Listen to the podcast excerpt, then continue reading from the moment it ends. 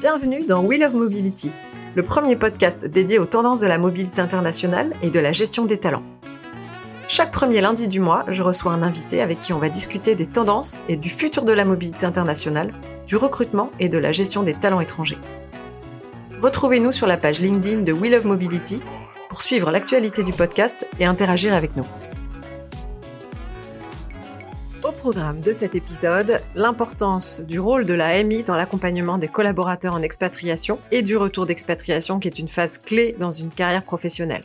La volonté du groupe de recruter des talents à l'étranger afin d'internationaliser davantage les équipes à Paris et les nouvelles attentes des collaborateurs qui partent en mobilité. Salut Ouria Salut Caroline Je suis ravie de t'accueillir pour ce cinquième épisode de We Love Mobility. Auria, tu es International Mobility Manager chez Natixis, groupe BPCE. Est-ce que tu peux te présenter en quelques mots? Alors exactement. Alors moi, depuis huit ans, euh, je travaille euh, dans l'équipe mobilité internationale de la banque de financement et d'investissement de Natixis, qui appartient au groupe BPCE. Et depuis septembre 2022, en parallèle euh, de mon activité professionnelle, je prépare un Master 2 à l'IAE Paris-Est en GRH dans les multinationales en formation continue. Alors c'est une formation très complète hein, qui couvre un éventail large de compétences, technique RH, interculturelle, managériale et digitale. L'objectif de cette formation, pour moi, c'est d'acquérir un socle de compétences en RH plus large que celui que je possède actuellement euh, afin de préparer au mieux la suite de ma carrière. Eh ben, félicitations, je trouve ça hyper courageux de, de reprendre des études comme ça. Quel est ton parcours et comment tu t'es retrouvé dans la mobilité internationale? Alors, avant de rejoindre la, mobilité internationale, par le biais d'une mobilité interne euh, au sein de la TIC6, j'avais travaillé près de 15 ans dans les achats. C'est ma formation de base, hein, puisque j'ai un master spécialisé dans les achats euh, à l'international.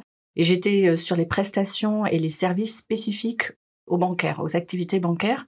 Alors ça couvre aussi bien les cartes bancaires, hein, la carte bleue que vous avez dans votre portefeuille, que vous soyez client, banque populaire, caisse d'épargne, et c'était aussi les agences de notation ou encore les terminaux d'information financière pour les salles de marché. C'était mon activité. Et à un moment de ma carrière, j'ai ressenti le besoin de me rechallenger, de sortir de ma zone de confort.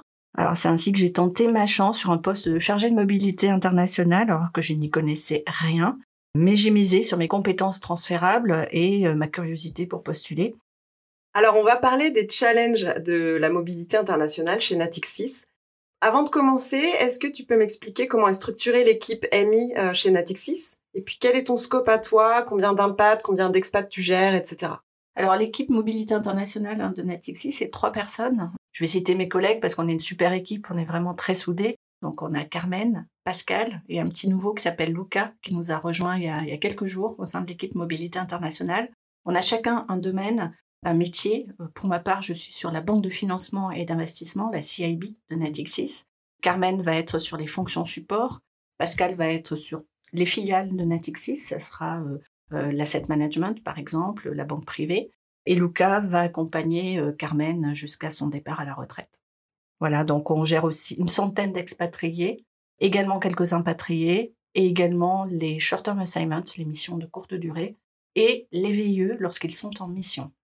Ok, très bien. Et quels sont les sujets de préoccupation en ce moment en mobilité internationale au sein de votre équipe du coup? Alors nous, les sujets de préoccupation, c'est l'accompagnement de Natixis hein, dans son développement à l'international. On, doit accompagner le, on, doit, se positionner en business partner, c'est évident, c'est ce qu'on attend de nous pour les métiers de la banque qui ont des projets d'expatriation pour leurs collaborateurs, mais également d'impatriation. On va se positionner euh, sur le recrutement de collaborateurs de talents qualifiés étrangers euh, on va les faire venir travailler en France, soit depuis des succursales ou des filiales, ou bien par des recrutements externes depuis l'étranger. Qu'est-ce qui a changé avec la pandémie? Alors, ce qui a changé depuis la pandémie, c'est vrai qu'on a traversé euh, une crise majeure hein, euh, qui a mis en évidence la fragilité du statut d'expatrié. Les expatriés ont dû faire face à cet événement d'une grande ampleur et certains d'entre eux ont pu se sentir isolés, loin de la France et de leurs attaches familiales. C'est pourquoi, pendant plusieurs mois, nous, Équipe Mobilité Internationale, on a tenu à être en contact avec chacun d'eux afin de s'assurer qu'ils allaient bien et si besoin, leur proposer nos services s'ils avaient besoin d'être assistés pour quelque sujet que ce soit. Comme beaucoup d'équipes MI, vous vous êtes vraiment euh, concentré sur la communication, garder le lien avec ces expats qui étaient au bout du monde, potentiellement stressés, isolés Ouais, c'est certain que depuis cet événement, on a à cœur de, de mettre un focus ou d'être davantage dans l'écoute. Et euh, on est très vigilant sur certains profils d'expatriés euh, avant le départ, parce qu'on n'est pas à l'abri d'un nouvel événement majeur comme ça. Et euh, on redouble de conseils lors de la préparation au départ, mais également une fois l'installation dans le pays d'accueil réalisée, on reste en contact avec les expatriés, surtout ceux qu'on qu'on sent un peu plus euh, euh fragile, ou en mm. demande, hein, tout simplement. Euh, certains sont totalement autonomes et n'ont pas besoin ou ne manifestent pas de, de besoin de d'être accompagnés au-delà de, de, leur installation dans le pays d'accueil. Mais en tout cas, dès qu'on ressent un besoin d'un collaborateur de plus de présence ou de proximité, on, on le fait. Et comment tu te tiens informé des tendances? Est-ce que tu fais de la veille, par exemple? Alors, on fait la veille régulièrement. Ça fait partie, euh, je dirais, de, de, notre métier, hein, d'aller chercher l'information, de consulter des sites spécialisés. On s'appuie sur des prestataires de qualité qui sont des, des, des sources d'informations solides pour nous, comme euh, France Immigration, France Protection Sociale, mais également les agences de relocation, qui sont euh, des sources d'informations précieuses sur tout ce qui est immigration, transfert de collaborateurs à l'étranger. Il y a également les, les cabinets d'avocats spécialisés qu'on utilise le réseau en MI, il est indispensable pour se benchmarker, euh, partager des bonnes pratiques ou partager des, expériences, bonnes ou mauvaises hein, aussi. Mmh. Ça peut être aussi des points de vigilance qu'on va partager entre nous. C'est nécessaire, on ne peut pas rester isolé. C'est un peu la spécificité de notre métier. Nous n'avons rien à cacher, nous, partageons des éléments de notre politique et cela ne nous rend pas moins concurrentiels, c'est évident. On a la chance de, participer au, Syndex et euh, Natixis depuis euh, cinq ans bientôt anime régulièrement un club, un groupe d'échange, on va dire, de banques euh, CIB, dans lequel nous échangeons assez ouvertement hein, sur nos politiques et nos projets. Ce groupe d'échange, on va le faire évoluer. Aujourd'hui, euh, on retrouve des CIB, mais il n'est pas exclu qu'à l'avenir, on, l'ouvre à d'autres établissements qui ont des pratiques en mobilité internationale avec, avec lesquels on pourra échanger. On passe à une partie qui s'appelle la boîte à questions. Il faut que tu me répondes vraiment hyper rapidement, euh, du tac au tac, sans réfléchir. Salarié ou détaché?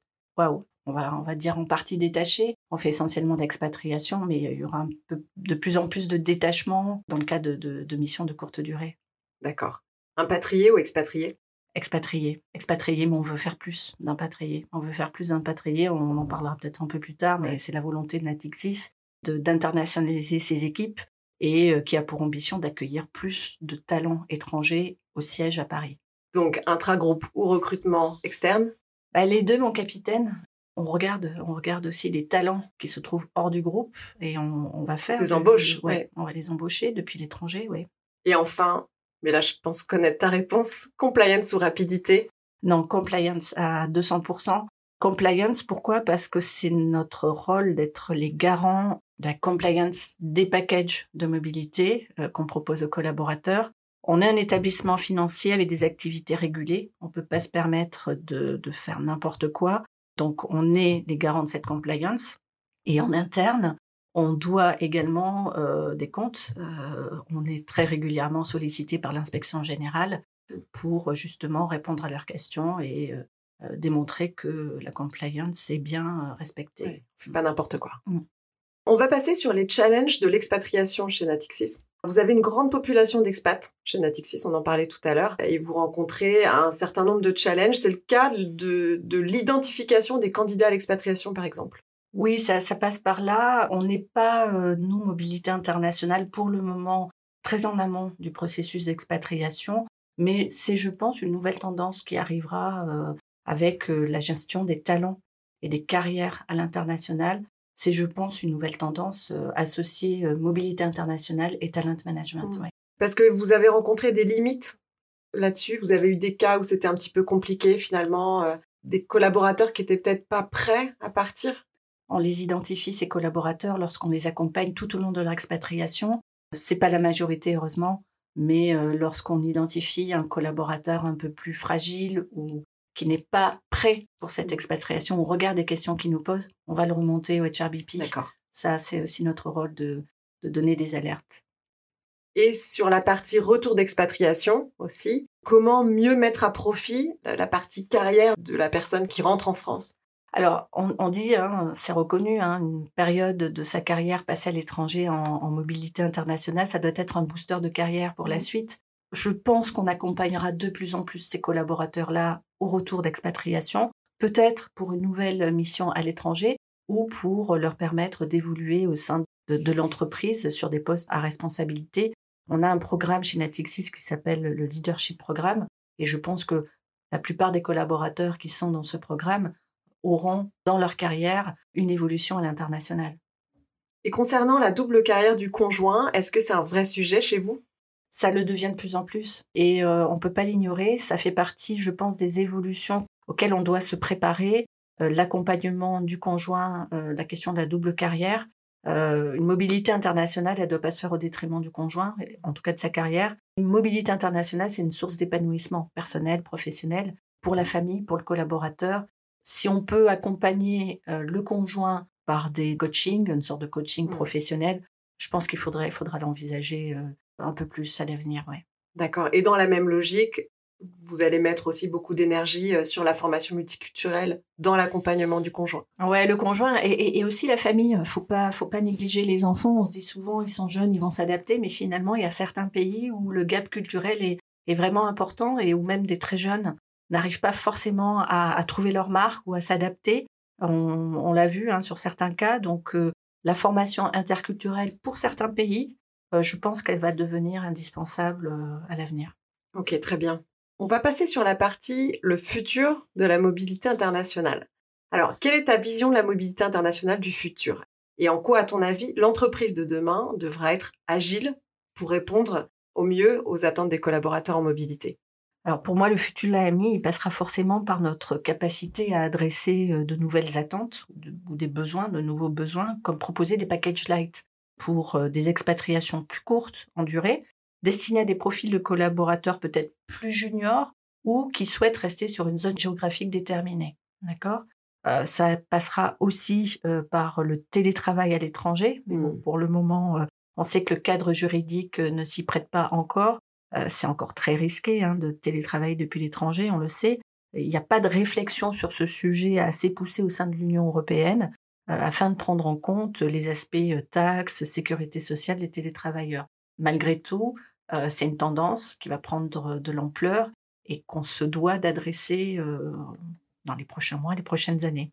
il y a aussi la volonté d'accompagner la politique RSE de l'entreprise avec pourquoi pas de nouveaux packages de mobilité et de nouvelles formules plus respectueuses de nos engagements en matière de RSE, est-ce que ça vaut le coup euh, de payer euh, du fret maritime qui va mettre deux à trois mois à arriver en Asie, avec le coût que ça représente et l'empreinte euh, carbone que ça mmh. représente pour un collaborateur qui n'a pas d'enfant, qui est jeune, qui n'a pas de besoin particulier, de faire suivre tous ses effets personnels en Asie pour trois, quatre ou cinq ans? Ça, je pense qu'il faudra qu'on se, qu'on se repose la question concrètement sur ce type de package.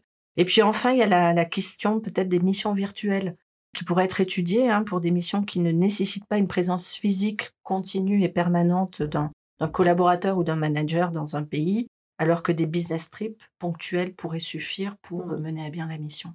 D'accord. Et on, quand on a préparé cet entretien, on parlait de trouver un, une forme de mobilité intermédiaire sur la durée entre le short-term assignment de six mois et l'expatriation de trois ans. Oui, exactement. Il y a peut-être euh, une piste euh, d'évolution de, nos packages, euh, comme tu disais, pour être plus agile et répondre à des attentes nouvelles, des besoins nouveaux. C'est peut-être pour des profils que nous avons, nous, dans la banque, par exemple, sur le talent pool, au sein de la CIB, peut-être imaginer des, des packages d'expatriation qu'on pourrait qualifier de light, où on va s'assurer qu'on a bien verrouillé les aspects taxes, sécurité sociale, mais qui au niveau des mesures d'accompagnement euh, sera plus light, aura un coût euh, moins important pour la banque pour une durée plus courte, un mmh. an, parce qu'on aura en face de nous des collaborateurs qui n'ont pas l'intention de partir pour 3, 4 ou 5 ans et qui ont envie de multiplier les expériences à l'étranger sur des plus courtes durées. Et je pense qu'il faudra répondre aussi à ces attentes-là. Oui, l'entreprise doit vraiment être agile et s'adapter euh, aux nouvelles attentes. Comment est-ce que tu vois l'évolution de la compliance en mobilité internationale dans votre secteur? Euh, de plus en plus présente. Peut-être parce que nous, on a cœur aussi de, bien faire les choses. On envoie des collaborateurs, des, ressources humaines, euh, des collaborateurs à, l'étranger. On se doit de, respecter les règles, euh, les règlements, les lois, les textes en vigueur. on doit être réprochable là-dessus. Hein. C'est vraiment l'image de l'employeur qui et la responsabilité de l'employeur qui peut être challengée en cas de difficulté si on n'a pas été en mesure de bien accompagner le collaborateur et de prendre les mesures euh, nécessaires. Donc une compliance de plus en plus présente et auquel on doit répondre. Comme je disais tout à l'heure, nous en interne, on est aussi challengé par l'inspection générale mmh. sur nos packages, nos process et les, les mesures d'accompagnement. Donc de plus en plus présente, on ne peut pas l'ignorer, il faut faire avec et juste avoir une méthode, un process qui soit irréprochable. Chez Natixis, est-ce que les différents services, mobilité internationale, RH, paye, talent, Compenben, etc., travaillent ensemble De quelle façon Et est-ce qu'il y a une bonne communication entre vous? On travaille ensemble. On est obligé de travailler ensemble. On a la chance, nous, chez Natixis, d'avoir d'excellents relais au niveau de la paye expatriée, du camp de la protection sociale, euh, on a vraiment euh, des collaborateurs qui sont euh, de vrais professionnels dans leur sujet, dans leur matière. Et pour nous, ce sont de vrais points d'appui en interne. On, travaille quotidiennement avec eux. Il y a toujours une question, des échanges avec eux. On peut, on peut pas travailler sans eux. C'est impossible. Est-ce que tu as des idoles dans notre industrie, des personnes qui t'inspirent au quotidien? Alors oui, alors des idoles, c'est peut-être un, un peu fort, mais oui, des personnes qui m'inspirent, j'en ai. Moi, j'ai un, un, collègue qui est euh, team leader de la mobilité internationale qui s'appelle Pascal Regan.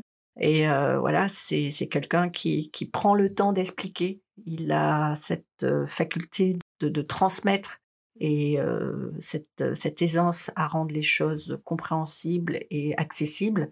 Euh, c'est un vrai pédagogue de la mobilité internationale voilà, c'est quelqu'un qui euh, sur lequel on peut vraiment se, reposer, s'appuyer euh, sur des sur des dossiers vraiment très compliqués. Mmh. Il saura trouver une ouverture, un angle, euh, la manière dont on va aborder ce sujet plus compliqué. Oui, vous pouvez compter les uns sur les autres et vous, vous entraider. Oui, alors c'est la force de notre équipe. On est une petite équipe et du coup, on, se transmet beaucoup entre nous d'informations sur les, les, les, les, dossiers que l'on traite une information qui nous a été utile, on va la partager entre nous, on va partager sur des dossiers. On a la chance d'être euh, connectés en permanence euh, ensemble. Ça permet la diffusion d'informations, les alertes, les points de vigilance. Euh, voilà. Mm. Et enfin, quel conseil tu donnerais à un jeune diplômé qui prend un poste en mobilité internationale aujourd'hui?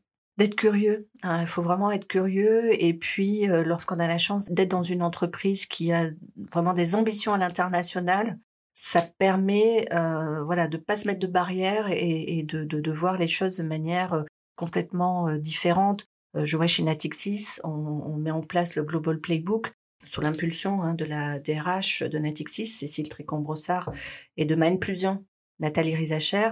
le Global Playbook, c'est quoi? C'est l'internationalisation des équipes, c'est la capacité à, à accueillir des talents étrangers en France et, et, quand on a la chance de travailler sur des projets comme ça, on se dit voilà, mon rôle de chargé de mobilité internationale, il est reconnu, j'ai une valeur ajoutée, euh, je vais apporter quelque chose à ce projet qui est stratégique pour l'entreprise. Donc voilà, il faut être curieux, il faut aller de l'avant, il faut aussi ne pas hésiter à aller frapper aux portes. Hein. Il y a de très bons relais, il y a des personnes qui, qui sont vraiment des sources d'informations dans l'entreprise. Pas de questions euh, bêtes, il faut mmh. juste y aller et garder en permanence les oreilles ouvertes, les yeux ouverts et chercher aussi des informations, pas hésiter à, s'appuyer sur mmh. ces relais. Ouais. Mmh. Pour conclure, les choses à retenir de cet échange, c'est que vos sujets de préoccupation actuels à l'AMI chez Natixis, c'est d'intervenir comme un réel business partner sur les mobilités à l'expatriation et à l'impatriation. Vous mettez en œuvre des mesures pour être davantage présent dans l'accompagnement de votre collaborateur et de leur famille dans le pays d'accueil. Et selon toi, la tendance, c'est que l'entreprise s'adapte aux nouvelles attentes des collaborateurs en mobilité et développe une meilleure politique RSE plus respectueuse de l'environnement. Merci beaucoup, Ouria, pour cet échange. Merci, Caroline. À bientôt. À bientôt, merci. C'est la fin de cet épisode. Merci de l'avoir suivi. On se retrouve le mois prochain avec un nouvel invité. D'ici là, n'hésitez pas à partager le podcast avec quelqu'un qui pourrait être intéressé.